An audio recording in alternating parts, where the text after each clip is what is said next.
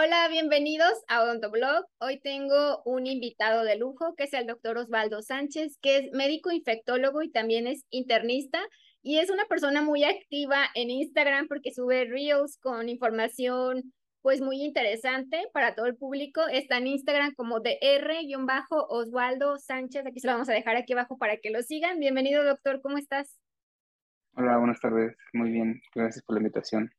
No, gracias, muchísimas gracias por aceptar y, que viniera a platicar usted que es infectólogo y que es experto en este tema. Nosotros en veces como odontólogos o estudiantes de odontología estamos un poco perdidos en eso, ya que estamos en contacto pues con saliva, con sangre, estamos todo el tiempo en cavidad oral. Yo quería que viniera y nos platicara un poquito sobre cuál es el protocolo a seguir cuando nos lesionamos o cuando tenemos un accidente con algún punzo cortante ya sea en el consultorio dental que nos pasa, así como que nos bloqueamos y no sabemos qué hacer, si tenemos que ir a lavarnos, si tenemos que ir a hacernos ciertos estudios, qué pasos a seguir y por eso lo invitamos aquí a esta plática. Bienvenido, ¿cómo está? ¿Cómo está? Bien, entonces, sí, esto es algo que, que pasa este, a menudo, ¿eh? Este, y realmente cualquier persona que se dedica a tener práctica con algún paciente de cualquier área de, la salud puede estar en peligro de, de tener este, un accidente con punzocortantes.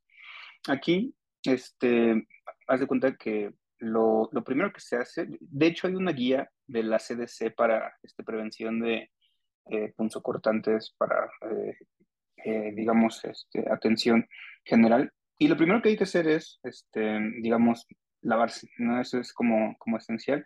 Siempre viene ahí, como en los protocolos, lavarse bien con agua y jabón, este, con, abundante agua. Sí, con abundante agua. Este, con jabón puede ser cualquier tipo de jabón, pero lavarse bien con agua y jabón. Una pregunta. Siguiente... Paciente, en ese momento estoy a la mitad de un procedimiento. Dejo de hacer lo que estoy haciendo, me quito los guantes y me voy a lavar en ese momento, ¿verdad? Sí, si, eh, si se, ocurre esto de, de un accidente con punzocortantes, en ese momento se tiene que suspender lo que se esté realizando y e ir a lavarse. Eso es, eso es importante porque tiene que ser en ese momento. Porque el retraso sí se asocia a incremento de riesgo de transmisión de algunas infecciones, sobre todo virus, que, que ahorita les digo cuáles. Pero sí, eso es importante, que al momento de que se llegue a tener el accidente, se suspenda lo que se está haciendo eh, y en ese momento van y se lavan. Eh, ya después pueden continuar con su, eh, digamos, tarea, pero al inicio sí tienen que lavarse.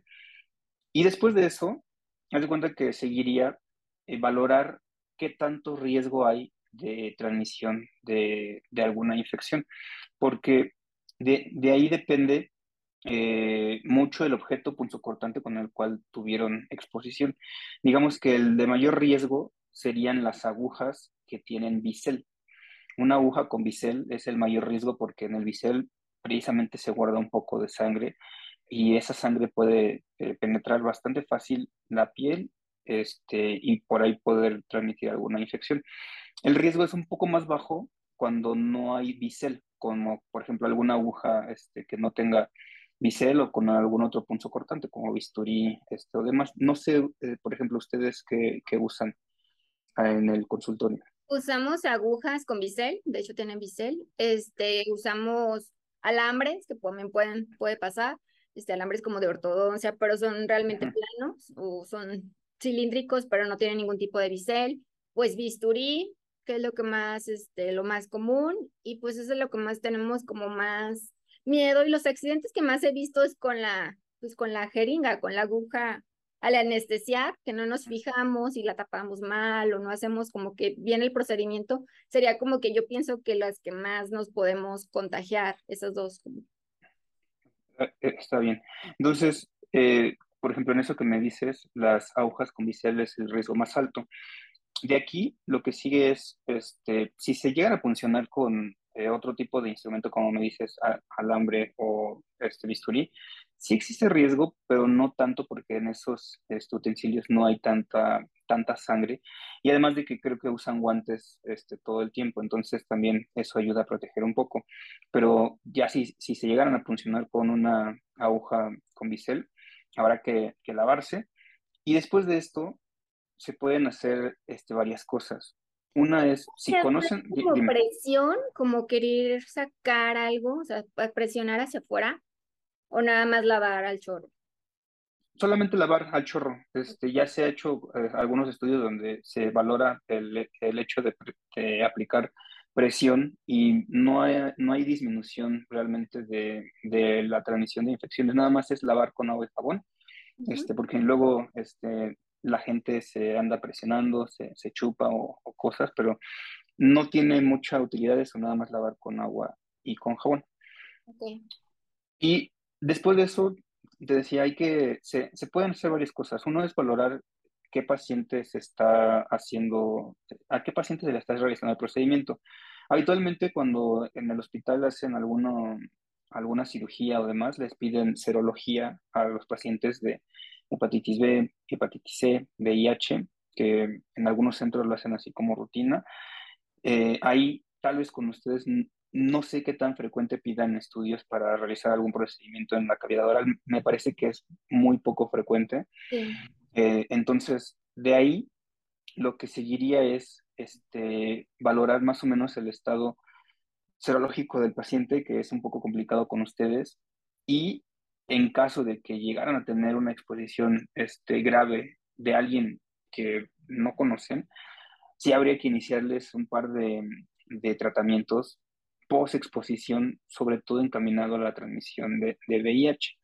Aún así, haz de cuenta que la, la transmisión por, por, VIH es extremadamente baja por función. De hecho, se considera como 0.04% de riesgo al momento de que alguien se funcione. O sea, cuatro personas por cada mil podrían este, haberse infectado de VIH es por una función por otras vías, ¿verdad? Es más común como sexual y otras cosas.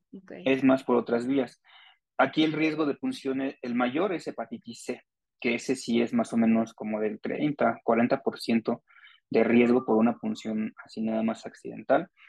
Y seguiría hepatitis B con un 3, 4% y, y, VIH es como lo más raro, a veces, aunque a veces es lo que más preocupa a la mayoría de, de, personas. Y me ha tocado ver este, odontólogos que acuden a la consulta pidiendo profilaxis post-exposición, precisamente porque se funcionan, desconocen el estado serológico del paciente y este, pues acuden para recibir el tratamiento. Y, y es que aquí, es, aquí sí es un poco complicado porque se tendría que saber el estado serológico del paciente o acudir con un médico para iniciar tratamiento o para nada más una valoración general y ver que no tengan un riesgo alto de, de exposición a alguno de estos virus. Sí, porque realmente nosotros en consultorio lo que hacemos es una historia clínica y pues le preguntamos al paciente, pero el paciente puede que no desconozca que tiene ciertas enfermedades. La mayoría este, desconoce que tienen enfermedades.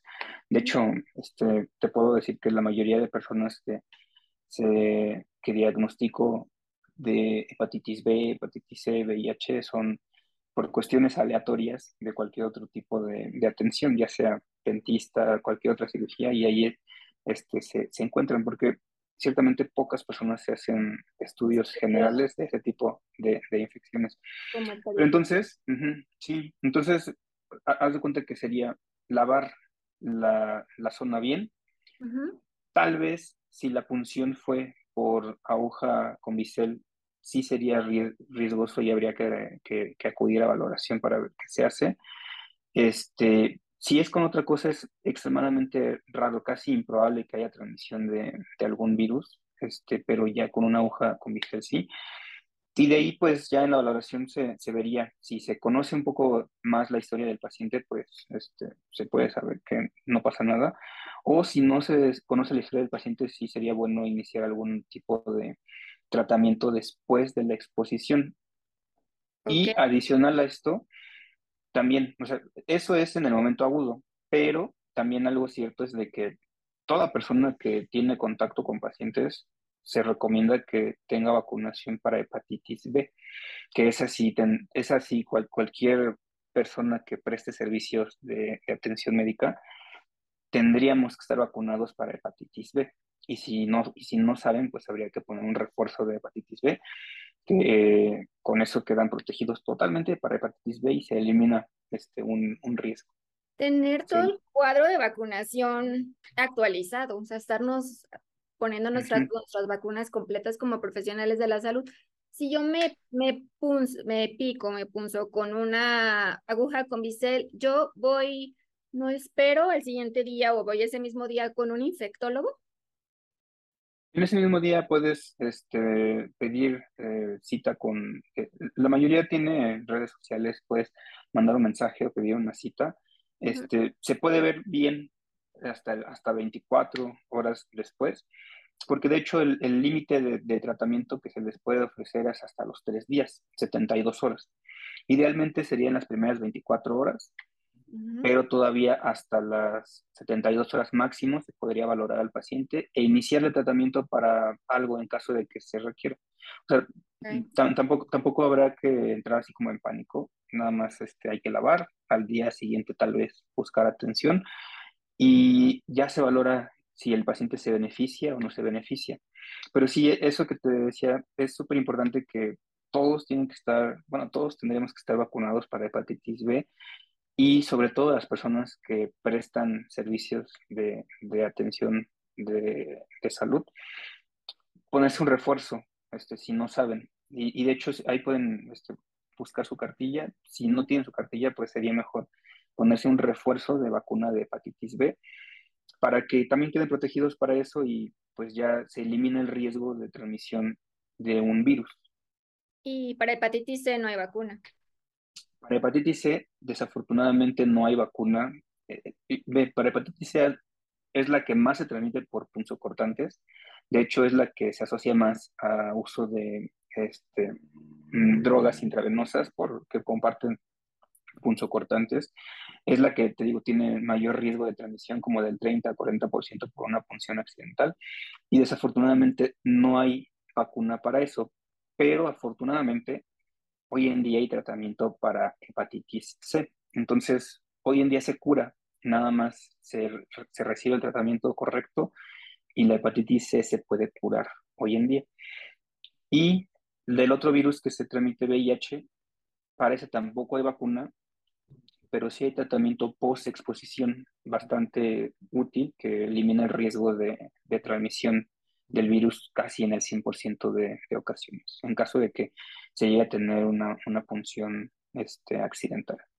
Ok, sí, a mí tengo una punción accidental en mi consultorio, voy con usted, este, usted me va a mandar seguramente a hacer estudios y hacer algún tratamiento profiláctico que sí sería medicamentoso, ¿verdad? Sí, el tratamiento, este, el, el que se conoce como profilaxis post-exposición, es tratamiento que se toma diario, tabletas durante un mes.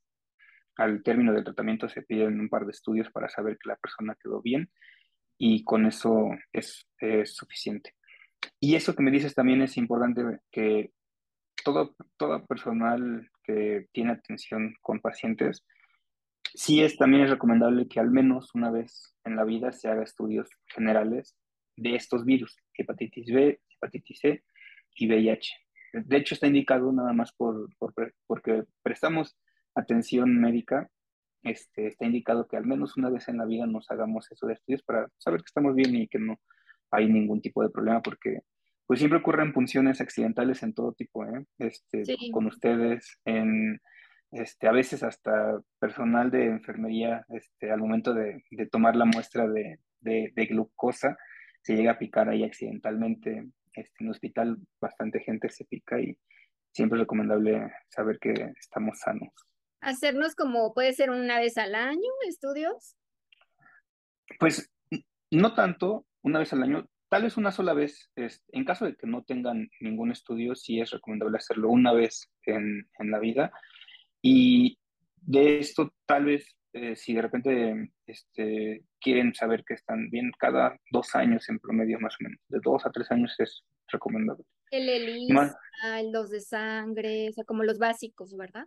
Sí, sí, de hecho hay en la mayoría de, de laboratorios tienen su paquete de enfermedades, este, y viene hepatitis B, hepatitis C y la prueba de VIH, que pueden ser hasta pruebas rápidas que realizan en cualquier, en cualquier centro, son útiles las pruebas rápidas para este, hacerlas a la población general, precisamente como de manera rutinaria. Ya si se llegan a, funcionar, ahí sí cambian un poco las pruebas, ahí se, se, piden otras, pero para, para ver que están sanos puede ser cualquier tipo de prueba, hasta las este, caseras que venden a veces en, en unas tabletitas. No hay mucho problema para eso. Ok, sí, pero de verdad que no entren en pánico, a todos nos puede pasar por más experiencia que tengamos o por más que hayamos anestesiado, o por más que hayamos usado el bisturí, a todos nos puede pasar algún accidente porque se mueve el paciente o porque estamos distraídos, a todos nos puede pasar. Y lo importante, doctor, es que no entremos en pánico y como usted dice, contactar a un infectólogo, que infectólogos hay en todas partes y nos puede dar una atención y entre más pronto mejor, ¿verdad? Esos serían los pasos a seguir. Sí, los pasos a seguir sean justamente esos. Este, Universales, los de la CDC. Sí, son los, son las recomendaciones. Que de hecho ahí en la, en, en la guía de la CDC, pues, este hace mucho hincapié en el lavado este, inmediato con agua, jabón, abundante agua y jabón. Jabón y después, normal, ¿verdad? Sí, sí, jabón, cualquier tipo de jabón con el cual tengan, este, a veces buscan jabón quirúrgico, pero cualquier jabón funciona para este, lavar bien. Y les digo, ya después, este, tal vez si es con un bisturí, con un alambre, no hay tanto problema, nada más tranquilícense, el día siguiente buscan atención. Y sí es importante este, que busquen atención en caso de que se funcionen para que también ustedes queden tranquilos y que sepan que no pues, ocurre nada, porque también es algo que, como dices, sucede en cualquier momento, se puede mover el paciente, este, se equivocan al, este, al cerrar una, una aguja y se llegan a picar o este, puede, ocurrir cualquier accidente. Sí, totalmente. Y no hay como que, pues, atenderse. Y que si a lo mejor también le puedo pedir al paciente sus estudios, ¿no? Sí, de hecho, este, te digo, algunas, este, en algunos lugares, al momento de que se van, tengo duda, por ejemplo, ¿ustedes piden estudios de sangre cuando van a hacer alguna cirugía, alguna extracción, alguna cirugía en la, a nivel de la cavidad oral? Alguna cirugía, sí. Si es así, alguna cirugía oral o si pedimos como los básicos de sangre, o si tenemos algún paciente que esté, sabemos que es diabético o hipertenso, le tomamos la presión, le, pedimos glucosa en sangre, sí. A lo mejor no Justamente, como hepatitis o cosas así, pero algunos básicos de, de, la coagulación y algo básico, pero no, no de hepatitis o VIH. sí, justamente tal vez ese este, sea como una, eh, podrían aprovechar ese momento para este, pedirle ese par de estudios y, también sepan que los pacientes a los cuales le van a hacer procedimientos un poco más invasivos, pues están bien y le sirve al paciente eh, y les sirve a ustedes para saber que no hay riesgo de, de nada. Sí, aparte de hepatitis B, C y VIH, que es lo que más nos preocupamos, ¿qué otras, qué otras, este, de qué otra de qué otras enfermedades nos podemos contagiar al, al tener algún accidente con punzocortantes? Otras infecciones para que se transmiten por este tipo de vía, no hay, de hecho, bacterias, no se transmiten por punzocortantes, y otros virus también este, no, no se pueden transmitir por, por esta vía. Prácticamente son las tres, eh, son los tres virus que se consideran al momento de que hay exposición por punzocortantes. Tétanos, no hay, ¿verdad? ¿Cómo? Tétanos. Tétanos, fíjate que no, no se transmite por una punción así de como la que me comentas. Es más por accidentes este, con otro tipo de materiales eh, sobre todo alambres, eh, pero alambres que no son los que ustedes este, usan para, para, la boca, sino son alambres que se encuentran en la intemperie y que, se, y que pueden estar contaminados. Pero no, para otro tipo de, de, de bacterias o demás, no hay, no hay riesgo precisamente en esto. Aún así, el esquema completo de vacunación también incluye ese sí, cada 10 años, refuerzos de, tétanos para, para medidas generales.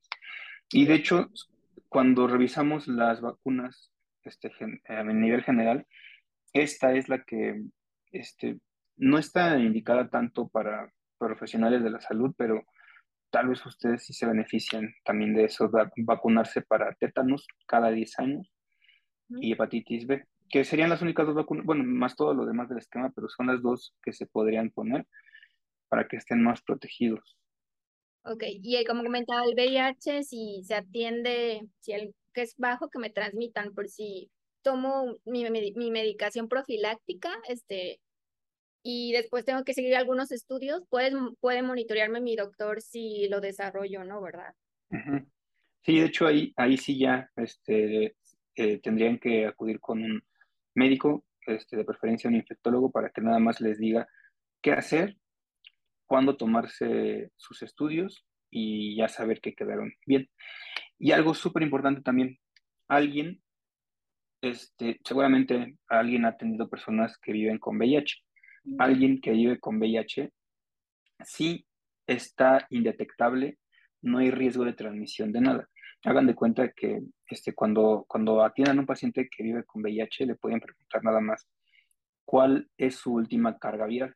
La carga viral es la cantidad de virus que hay en la sangre y si una carga, y una carga viral hoy en día se considera indetectable en personas que están en tratamiento. Entonces, si su paciente les dice, es que vivo con VIH, pero este, tengo carga viral indetectable, quiere decir que no hay virus en su sangre ni en su cuerpo y que no transmite nada. Entonces, aunque se piquen de una persona que vive con VIH mientras esté indetectable, realmente no hay transmisión de nada y no hay riesgo absolutamente de nada porque no se transmite el VIH de alguien que sea indetectable. Eso sí es algo importante que, que, hay que conocer porque la mayoría este, también desconoce ese término de indetectable. O sea, aunque vivan con VIH, están sin virus en la sangre al ser indetectables y eso pues no transmite ningún virus de ninguna forma, aunque se piquen, pues no les va a pasar nada y pueden quedar tranquilos. Ok, ok. Pero en caso de que mi paciente sí tenga virus en sangre, este, me haya dicho que tengo VIH, me, me tuve algún accidente, un infectólogo me puede detener eso con medicamentos. este, Un infectólogo se puede detener la transmisión del virus eh, con medicamentos de personas que se desconozca su serología o de personas que todavía no sean indetectables. Sí, ahí, ahí ya eso de indetectable ya es en alguien que está en tratamiento. Y, y también les digo para que este, le, les comentaba, la mayoría de personas atendemos, atendemos este, gente que vive con VIH, pero mientras estén indetectables no hay riesgo de nada. Eh, prácticamente una punción de alguien que está indetectable no, no sucede nada, no hay transmisión absolutamente de nada. Sí, aunque yo, recuerdo que siempre, pues nuestros maestros nos decían que hay que tratar a, a todos los pacientes como si fueran potencialmente infecciosos y tener todos esos cuidados y así puede que esa persona no tenga ni idea que tiene algún virus y siempre tratarlos como si fueran potencialmente infecciosos y cuidarnos nosotros y cuidarlos a ellos también. Sí, sí, e, eso que dices es importante. Lo de indetectable, este, solo me refería como a, quienes ya se conocen con diagnóstico y que están en tratamiento, pues ellos prácticamente no pueden transmitir nada. Pero sí, todas las demás personas, tratarlas como si no se supiera absolutamente de nada, como si tuvieran algo y en caso de que suceda este, alguna punción, pues acudir con un médico para que sean revisados. Sí, yo creo que es el pánico de todos los que tratamos con pacientes de podernos llegar a infectar, este, porque pues realmente nuestra profesión es ayudar y promover la salud y siempre es nuestro miedo que en ese trabajo, en esa labor que todos realizamos en la salud, podernos este, enfermar de algo, ¿verdad? Sí, siempre es como el, la preocupación que se tiene. Y créeme que es en todos, este, en todos ámbitos, en hospital, en consulta, los químicos que toman las muestras, este, personal como, como ustedes que son odontólogos y demás, todos estamos expuestos y eh, a veces suceden accidentes, pero pues hoy en día, les digo, hay forma de prevenir la mayoría.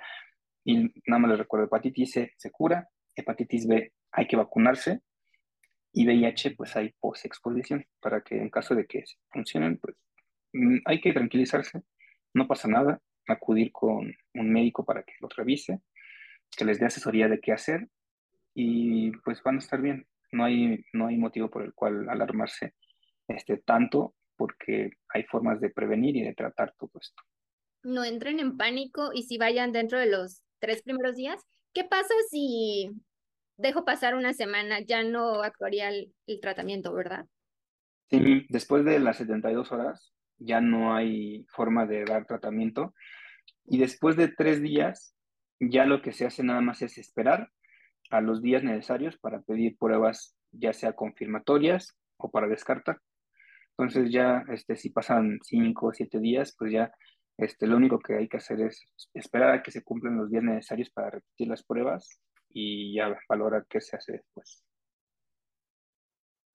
Agradezco mucho, doctor Osvaldo Sánchez, que haya venido a platicarnos de este tema que la verdad muchos desconocemos y que mejor de la boca de un infectólogo que además es internista y, y es muy bueno usted aparte les encantan las redes sociales, yo dije, tengo que invitar a un infectólogo que aparte le guste hablar en público y vemos sus reels, toda la información que deja en Instagram. Nos encanta, síganlo. Aquí le vamos a dejar abajo sus redes sociales, que es DR Oswaldo Sánchez, DR-Oswaldo Sánchez con W, si nos están escuchando en, en el podcast. ¿Y en qué otra red social lo podemos encontrar, doctor? Usted tiene su consultorio en Ciudad de México, ¿verdad? Sí, tengo consultorio aquí en la Ciudad de México. Este, me encuentran en, Google o en Doctoralia. Em, doy consulta presencial en línea y también estoy ahí en Facebook, en Instagram. Este, ahí, ahí les va a aparecer mi, mis redes y son las que más uso. De hecho, ahí es donde mucha gente me, me escribe por cualquier tipo de situación y les digo qué hacer.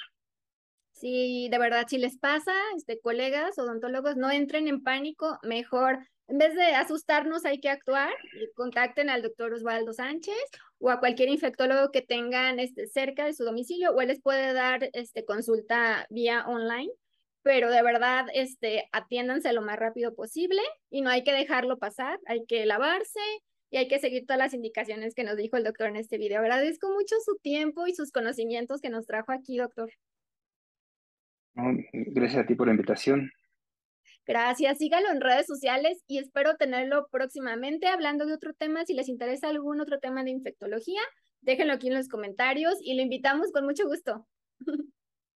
Aquí, aquí es bienvenido cuando quieran. Muchas gracias. Síganlo en sus redes sociales, contáctenlo si tienen alguna duda y sigan todas las indicaciones y cuidados que nos dijo aquí el doctor Osvaldo Sánchez, infectólogo y médico internista. Gracias. Suscríbanse aquí al canal, síganme en redes sociales y sigan al doctor en redes sociales. Cualquier duda, consulta, lo pueden contactar. Aquí les dejamos todos sus, sus contactos. Y gracias. Hasta la siguiente. Gracias, doctor. Un abrazo hasta Ciudad de México. Hasta luego. Gracias por su tiempo y gracias a todos por acompañarnos en este capítulo. Hasta la próxima. Bye.